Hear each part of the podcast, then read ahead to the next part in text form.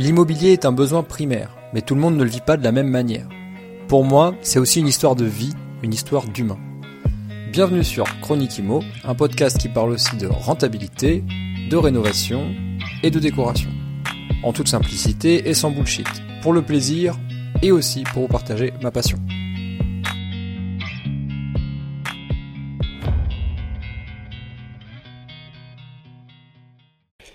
Salut à toi et bienvenue sur Chronique Imo. Aujourd'hui, j'ai envie de te parler de mon expérience que j'ai eue euh, très récemment. Là, j'ai été manger avec un agent IMO qui m'a vendu un immeuble et je voulais te raconter mon histoire par rapport à ça. C'est surtout euh, par rapport à ce qu'il m'a dit. Euh, il m'a fait un retour d'expérience assez impressionnant sur cet immeuble et je voulais le partager avec toi. Au final, euh, je l'ai acheté, mais je n'avais pas cette information quand je l'ai acheté. Et là, du coup, euh, de se revoir un an après, euh, puisque je, garde toujours un contact avec les personnes avec qui je, fais du, avec qui j'ai l'opportunité de faire du business. en tout cas, j'essaye. donc là, on s'est fait un resto. Il m'a donné cette information et je vais te dire à quel point c'est puissant. J'en ai tiré une leçon assez importante. En préambule, je tiens quand même à dire que euh, le podcast n'est pas un podcast de conseil immobilier. J'ai pas de diplôme particulier pour ça. Euh, c'est juste un partage, euh, voilà, en toute sincérité. Donc, la plupart du temps, je vais te raconter une histoire basée sur ma propre expérience ou sur l'expérience des gens que je vais interviewer. Parce qu'il y a des interviews, il y a y a tout un tas de formats qui va être partagé. Euh, et puis je vais aussi donner des chiffres parce que ça, je sais que les chiffres, on adore. En tout cas, moi, je les adore, donc euh, j'imagine que ça peut te plaire. Euh, donc la thématique du jour, c'est vraiment la rentabilité. enfin, en tout cas, je, c'est comme ça que moi je la vois maintenant cette opération. Il s'agit en fait d'un immeuble de rapport que j'ai acheté ou quand je l'ai acheté, il était commercialisé comme étant un immeuble avec deux appartements et éventuellement un local commercial en bas donc au rez-de-chaussée. Euh, euh, et, en fait, il faut savoir que cet immeuble, il m'a même pas été proposé à la vente euh, parce que l'agent, il n'y a pas pensé en fait. donc Thibaut, si tu écoutes ce podcast, tu vas te reconnaître.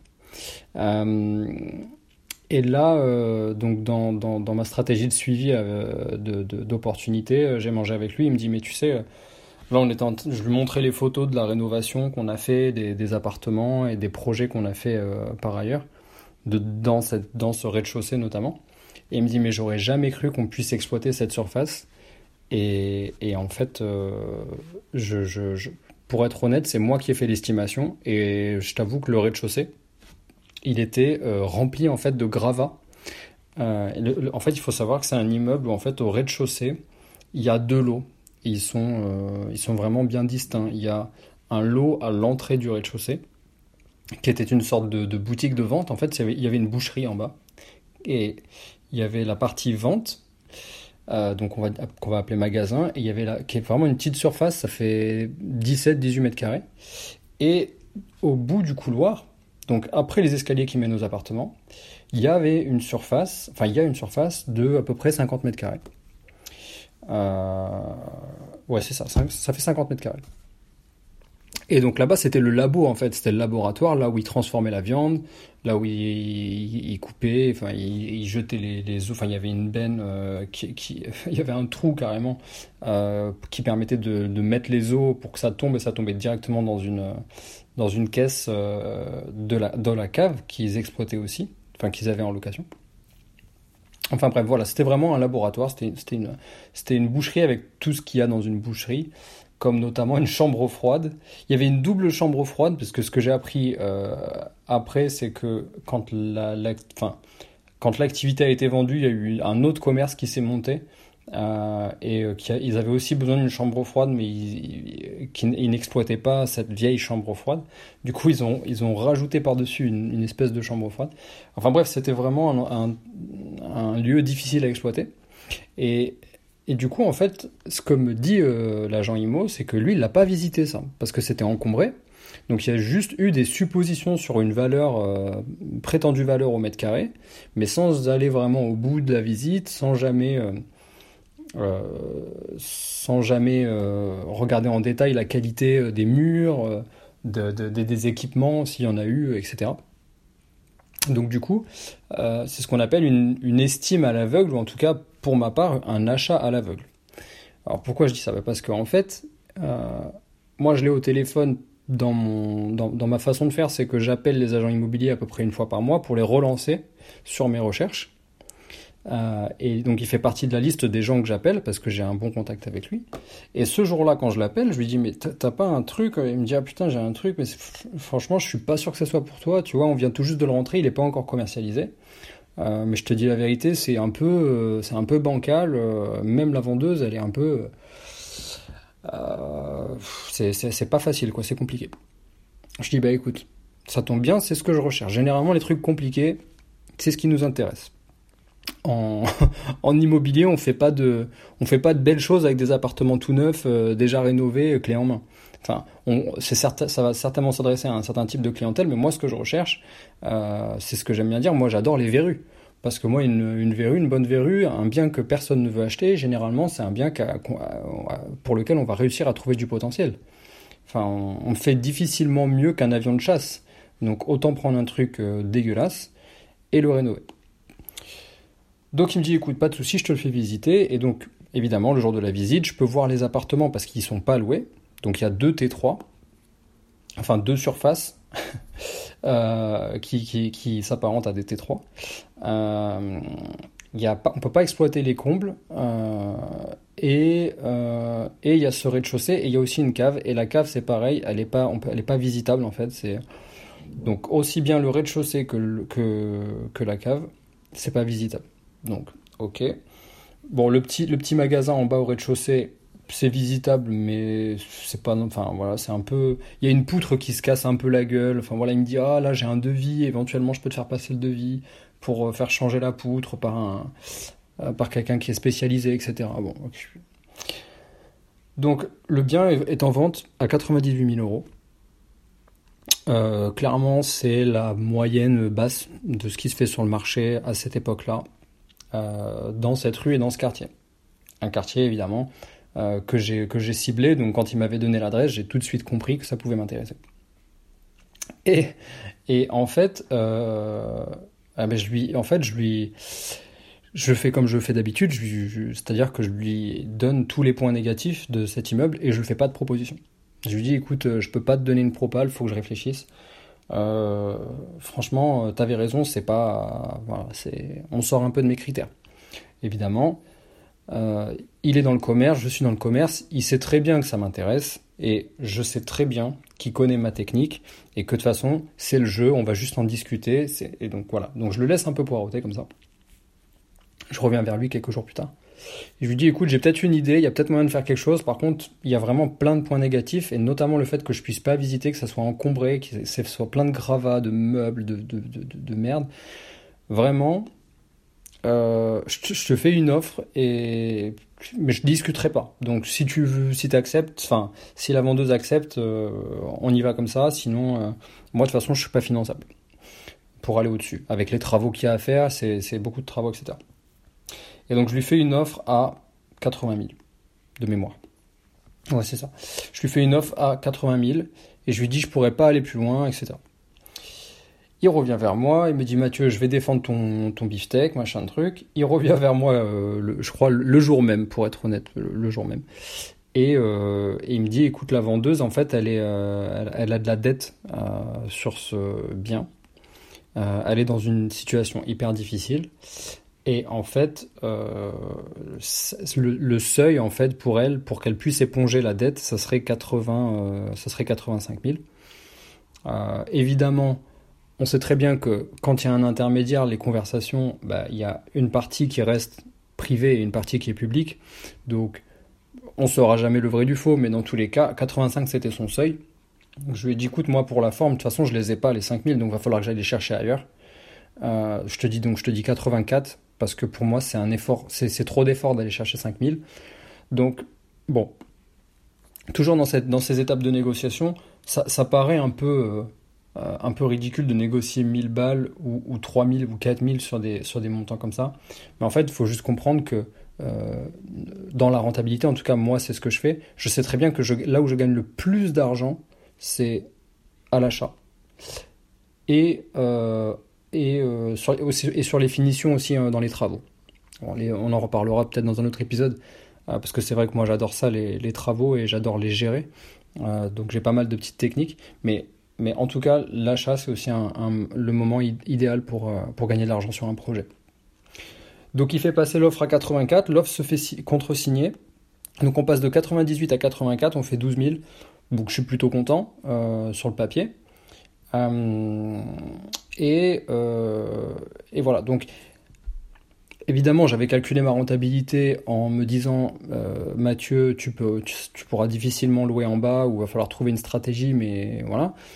Et déjà, juste en louant les deux appartements, on était à, on était à 12,5 net net évidemment. 12,5 net net, bon, je crache pas dessus, je prends. Je suis, dans suis dans mes standards. Et après, je me dis, tout ce que je vais rajouter par-dessus, bah, ça sera du bonus, ça sera du plus. En location. Donc on y va comme ça. Et donc en fait, il faut savoir qu'aujourd'hui, ce rez-de-chaussée, euh, donc euh, bon après il y a eu toute une histoire de euh, qui va s'occuper de déblayer donc c'est la vendeuse donc moi je dis à la vendeuse ouais faut que vous preniez une équipe pour aller déblayer machin truc etc donc voilà donc ils ont nettoyé grosso modo ils ont nettoyé le rez-de-chaussée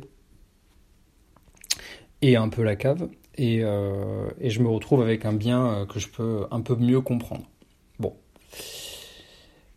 donc toujours est-il que un an après, euh, donc les deux T3 ont été euh, évidemment rénovés, meublés, puisque je fais que du meublé, euh, et ils ont été loués. donc ils sont très bien loués, donc toujours dans la fourchette haute du marché. Et, et, au final, je suis à 14. Je suis à un peu plus que ce que j'avais prévu. Je suis à 14 points de rentabilité. Et là arrive le moment où ben, j'arrive un peu à la fin de mon budget travaux. Donc il me reste, euh, ouais, il me reste un peu plus de 10 000 euros. Et la, question euh, de qu'est-ce qu'on fait en bas se pose. Et donc du coup, bah, je fais aussi des recherches par rapport à la mairie. Je fais des demandes parce qu'il faut installer un compteur Linky, etc. Je fais des demandes à la mairie. Et le changement de destination en fait de la partie laboratoire est refusé. Évidemment, elle est refusée, je m'y attendais un petit peu, tout simplement parce qu'il n'y a pas de fenêtre. Donc c'est vraiment un truc, euh, il y, a un, puits de lumière avec une évacuation, il y a un flux d'air possible, mais il n'y a pas, euh, a pas de... Fenêtre à proprement dit, il n'y a pas d'installation, il n'y a pas de... Euh, pour la ventilation, etc. Donc ça, implique de, faire des grosses modifications si je veux que ça passe à la mairie. Et évidemment, il aurait fallu faire un permis de construire. Mais ça, c'est pareil, on en discutera dans un autre, épisode où j'expliquerai euh, pourquoi des fois c'est mieux de, de, revoir le projet plutôt que partir sur un permis de construire, surtout si vous êtes pris par les délais, euh, parce qu'il y a des délais à purger, euh, notamment avant de commencer les travaux, avec une, une déclaration préalable. Et ensuite, c'est pareil, vos voisins ont des recours, hein, vous ne pouvez pas faire des, des, travaux comme ça, surtout si vous faites un permis de construire. Donc des fois, c'est bien de changer un peu le projet, de l'adapter, euh, en visant peut-être une rentabilité un peu moindre, mais en tout cas ça vous permet de rentrer du cash euh, plus vite. Et donc en fait, euh, donc on attaque les travaux, la, décision est prise, et donc du coup ça c'est quelque chose que j'ai un peu teasé sur mon Insta. je sais que certains se sont m'ont demandé, donc j'ai un peu teasé en, disant que j'allais faire un, projet cool, simple et rentable. Et donc en fait, sur la surface qu'on appelle labo, j'ai pas eu le droit au changement de destination, donc c'est euh, toujours en destination stockage. Euh, et, euh, ah oui, alors il y a tout un tas de, ça c'est important de le dire, il y a tout un tas de destinations possibles à l'urbanisme. Donc renseignez-vous évidemment quand vous achetez. Ça c'est une erreur, mais j'ai appris du coup, donc maintenant je le fais systématiquement. il est important de demander pour chaque lot la destination, enfin l'usage qui est prévu pour ce lot. Euh, là, pour le coup, il était déjà en stockage, donc heureusement, mais il y, en a. Enfin, le plus commun, c'est euh, destination d'habitation. Il y a euh, commerce. Il y a il y a stockage. Voilà. Il y a stockage. Donc les caves, par exemple, c'est la destination de stockage. donc là, du coup, pour moi, c'était parfait. Donc ce que j'ai fait, c'est que dans cette grande surface, on a pété tous les murs en briques, tous les trucs qui servaient un peu à rien. On a vraiment récupéré quatre murs sains Et ensuite, on a monté des cloisons et on a fait un long couloir sur la droite de la surface. Donc pareil, je mettrai des photos sur l'Insta. Euh, et, euh, et voilà, et donc on a, et on a divisé ça en 5 cinq, box à louer. Donc c'est tout simplement des, des, locaux de, stockage. on a refait évidemment toute l'électricité, mais du coup, L'avantage de faire ça, c'est qu'il n'y a pas besoin d'eau, euh, pas besoin d'entrée d'eau, de sortie d'eau. On ne met pas de point d'électricité euh, dans, euh, dans, les, dans, dans, dans, les box. Pardon. Du coup, il y a juste la lumière. Mais là, c'est pareil, mon électricien, il a l'habitude, du coup, il m'a trouvé une solution, c'est qu'il a mis des, points de lumière avec des capteurs en automatique. Donc, y a, donc à partir du moment où les, gens qui me louent le, le, le box à partir du moment où ils ouvrent la porte, la lumière s'allume. Quand ils partent, 5 minutes après, la lumière s'éteint. Voilà. Euh, donc on a fait ça, donc 5 box et euh, gros avantage pour moi c'est que je suis juste à côté des halles de la ville, donc les halles, euh, lieux, de, lieux, de, de commerce et de rassemblement, etc.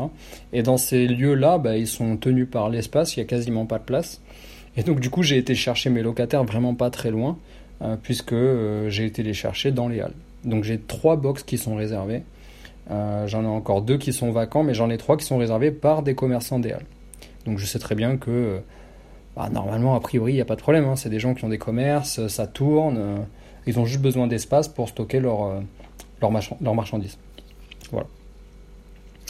Il est important de dire que j'ai pas mis l'électricité tout à l'heure parce que sinon ça crée de la charge et il faut leur faire, faut leur faire un bail, ce qui est différent d'un contrat de location pour un box.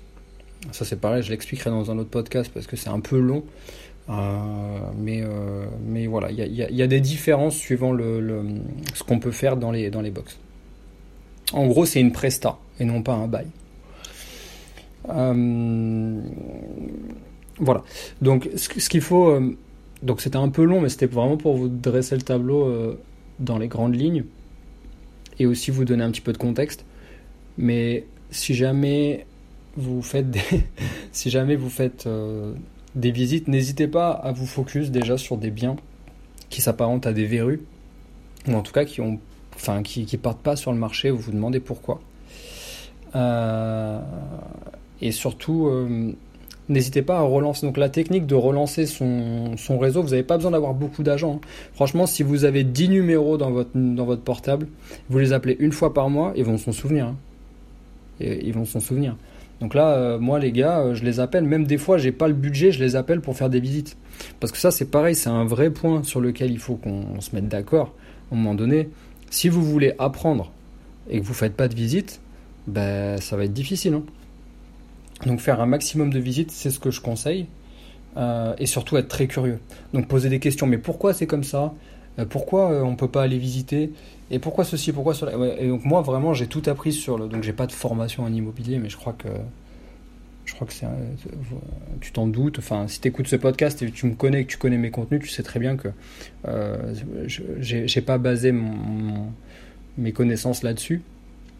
Je suis plutôt un mec de terrain et ce que je vois, c'est que souvent ton interlocuteur il en sait pas plus que toi. La seule différence, c'est que toi tu vas lui poser la question et du coup il va aller chercher la réponse pour toi. Vraiment, pas hésiter à être curieux. Et, surtout, quand on fait une visite, on la fait bien, on, va jusqu'au bout des choses. Faut pas avoir peur d'être un jusqu'au boutiste, faut pas avoir peur d'être considéré comme un emmerdeur. Euh, moi, souvent, euh, je le vois, je sais très bien comment ils vont réagir les agents immo quand ils me disent, ben moi j'ai un créneau horaire d'une demi-heure pour la visite. Généralement, quand c'est comme ça, euh, je dis rien, mais je sais très bien dans ma tête qu'une demi-heure c'est pas suffisant.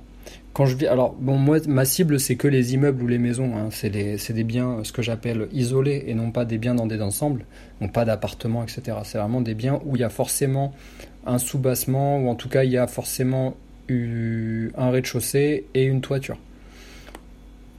Donc du coup, je fais la visite de fond en comble et je passe très souvent le plus de temps, je le passe à la cave s'il y en a une au cave, garage, tout ce qui est en dessous en fait, et euh, sous la toiture ou sur la toiture. C'est parce que tout le reste, on s'en fout. Ce qu'on veut, c'est quatre murs, une cage d'escalier, euh, une bonne division des compteurs, et après le reste, on s'en fout. On peut, on peut s'en arranger.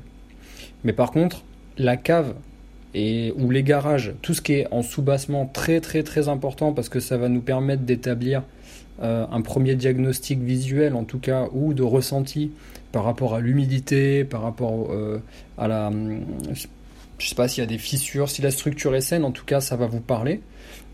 Après, c'est pas sorcier, tu vas sur Google aujourd'hui, tu as, toutes les, toutes les, tout expliqué. Hein. Tu as tout un tas d'experts qui te donnent des points euh, importants à regarder.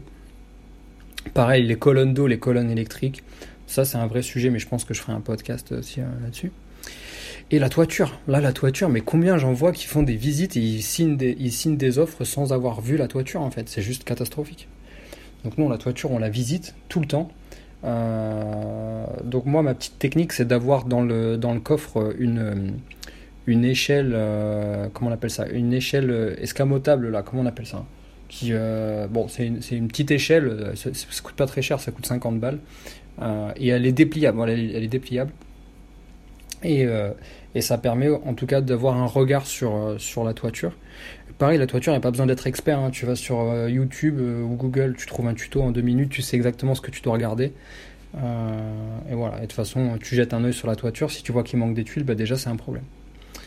S'il y a de la mousse, c'est inquiétant. Si tu regardes la couleur, de tes tuiles par rapport aux autres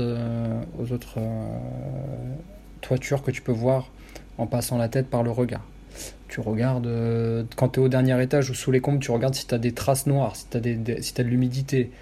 Enfin voilà, tu regardes bien les angles des murs, voir si les gouttières sont bouchées ou pas. Voilà, ça, c'est vraiment des trucs importants. Donc, euh, en fait, je voulais juste te dire que dans cette histoire, mon petit Thibaut, là, mon, agent IMO, euh, que j'adore d'ailleurs, qui est vraiment un, super type, eh ben, en fait, il a il n'a pas négligé, mais il a fait avec ce qu'il savait. Et, euh, il s'est dit, bah, cette surface, elle est difficilement exploitable. À lui, il s'est certainement dit, ben moi, ça me parle pas. Je sais pas quoi en faire. Euh, du coup, ben, je vais pas forcément la valoriser à la hauteur de ce que ça vaut vraiment. Donc, je sais très bien que ce que j'ai payé 84K, c'est les deux appartements en fait. Et le rez-de-chaussée, je, l'ai pas, je, je, pars du principe que je l'ai pas payé, ou en tout cas que je l'ai pas payé à sa juste valeur. Et c'est pour ça que je te disais que des fois, il faut vraiment euh, acheter des surfaces euh, comme ça, euh, où tu te dis, bah, je vais trouver quelque chose à faire. Il faut avoir des pistes, moi je les avais déjà. Mais là, grosso modo, en termes de chiffres, du coup, là, vu qu'on a, j'ai pas mal, j'ai pas mal élaboré, je vais te donner des chiffres. Donc en gros, les deux, les deux T3, là, le, T3 du deuxième étage, il est loué 660. Celui du premier, il a une terrasse en plus. il a une belle terrasse, du coup, il est loué 690. Moi, je parle charge comprise, là, évidemment. T'as 40 euros de charge à peu près. Le rez-de-chaussée, du coup, les deux lots. Donc là, c'est la, c'est la beauté, là. Là, c'est la beauté de la chose. Donc les 50 mètres carrés. Bon, tu l'as compris, j'ai fait des box. Donc là, en termes de rentabilité, euh, bah, c'est du bonus. On est à peu près à 50 euros le box, il y en a 5, donc tu calcules 250 euros. Là-dessus, tu n'as pas de charge. Donc, ça fait 250 euros qui rentrent en plus du cash flow des autres euh, des, appartements. Donc, c'est pas énorme. Hein, on, va pas, voilà, on va pas mettre la, la, daronne à l'abri avec ça, mais c'est du bonus. Et en fait, là où je vais vraiment être le plus rentable, je l'ai pas encore, enfin, je l'ai gardé pour moi, je l'ai pas encore euh, dit. Euh, c'est vraiment le, la cerise sur le gâteau. C'est sur la surface dite magasin, qui est devant, qui elle et euh, sous une autre destination. Donc là, c'est la destination de commerce. Donc là, pour le coup, j'ai l'acceptation pour, pour le changement de destination. Parce que là, il y a une fenêtre et il y a une évacuation euh, de l'air par la menuiserie.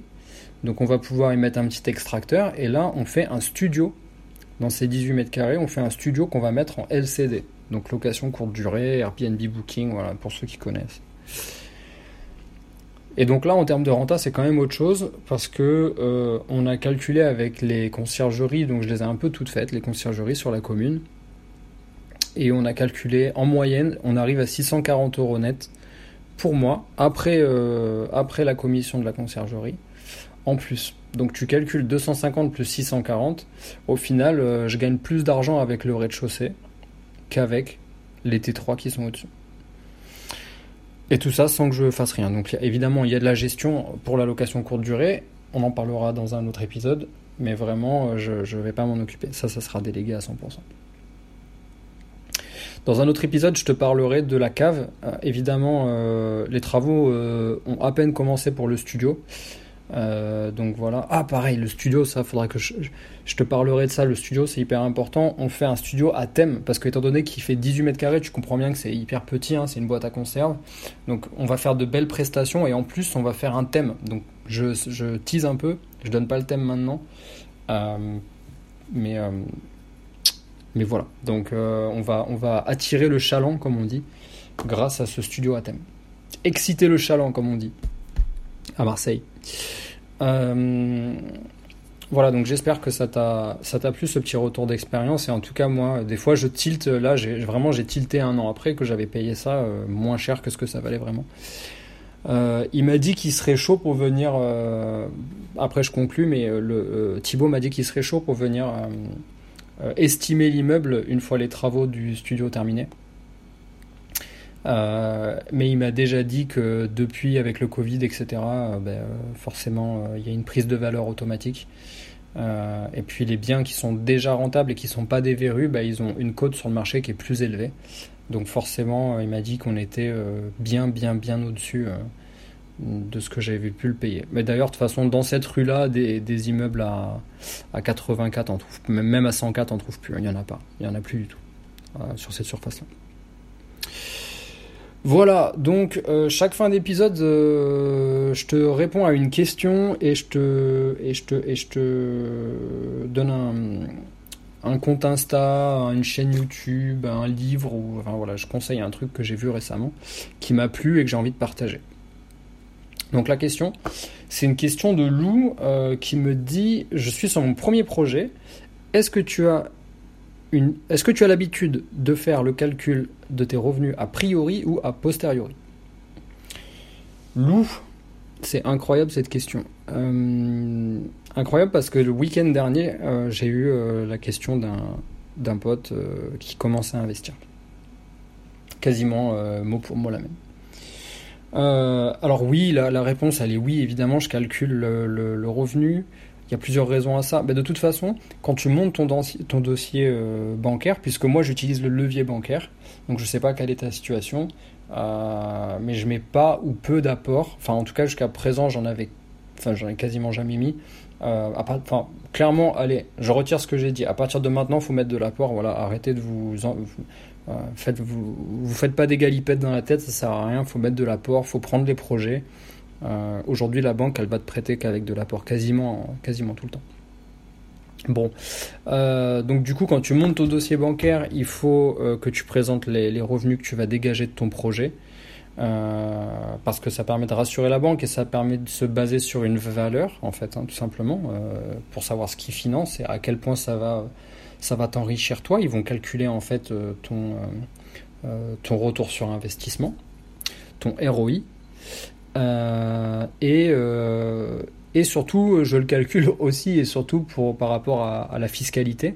Alors ça, c'est un vrai truc que j'ai commencé à faire que récemment, donc je vais pas trop me la péter là-dessus. Parce qu'au début, je t'avoue que acheté et j'ai même revendu des biens parce que euh, je m'étais un peu gouré sur, sur ce que j'allais en faire et, et j'avais, j'avais pas fait mon calcul a priori.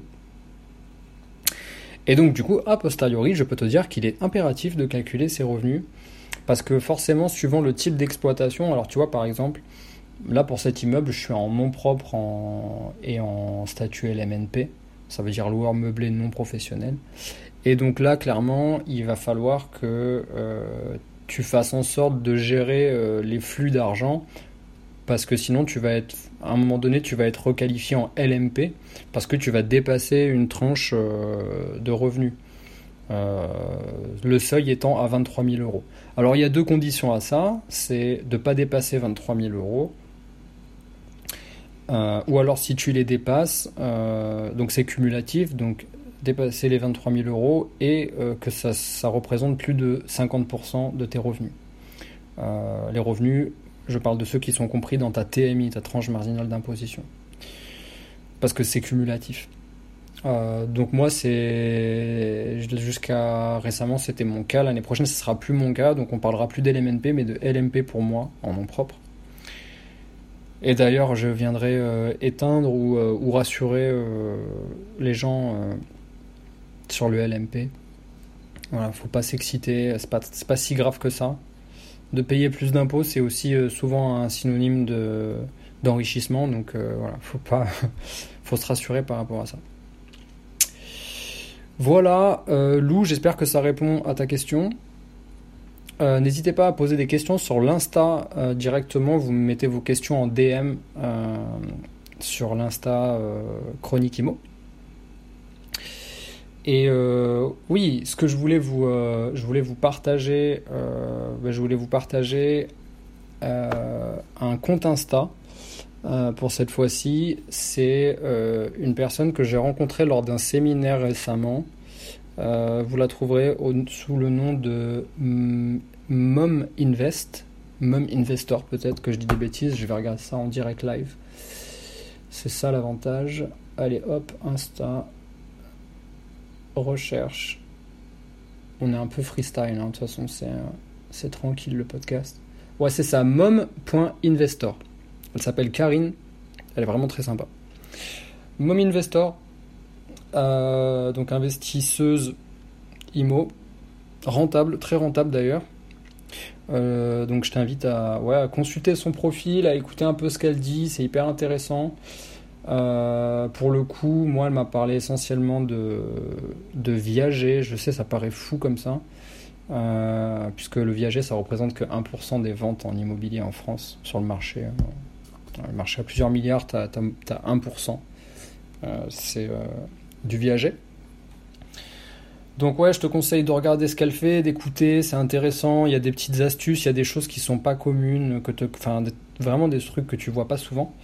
Euh, et moi, elle a réussi à, implanter une petite graine dans ma tête et c'est simple. Le jour où elle m'en a parlé, le soir même, j'avais un rendez-vous avec un viagériste. J'imagine que ça se parle comme ça, ça se dit comme ça. Euh, un agent IMO euh, spécialisé dans le viager. Voilà. Euh, leader du marché dans la ville où je vis et, voilà j'avais déjà pris le rendez-vous. Donc je te ferai un retour là-dessus aussi. Voilà merci d'avoir écouté le podcast et si tu as des questions tu les poses dans, le, dans les DM d'Insta c'est là où tu peux me retrouver et on pourra en discuter. Merci de ton écoute. Salut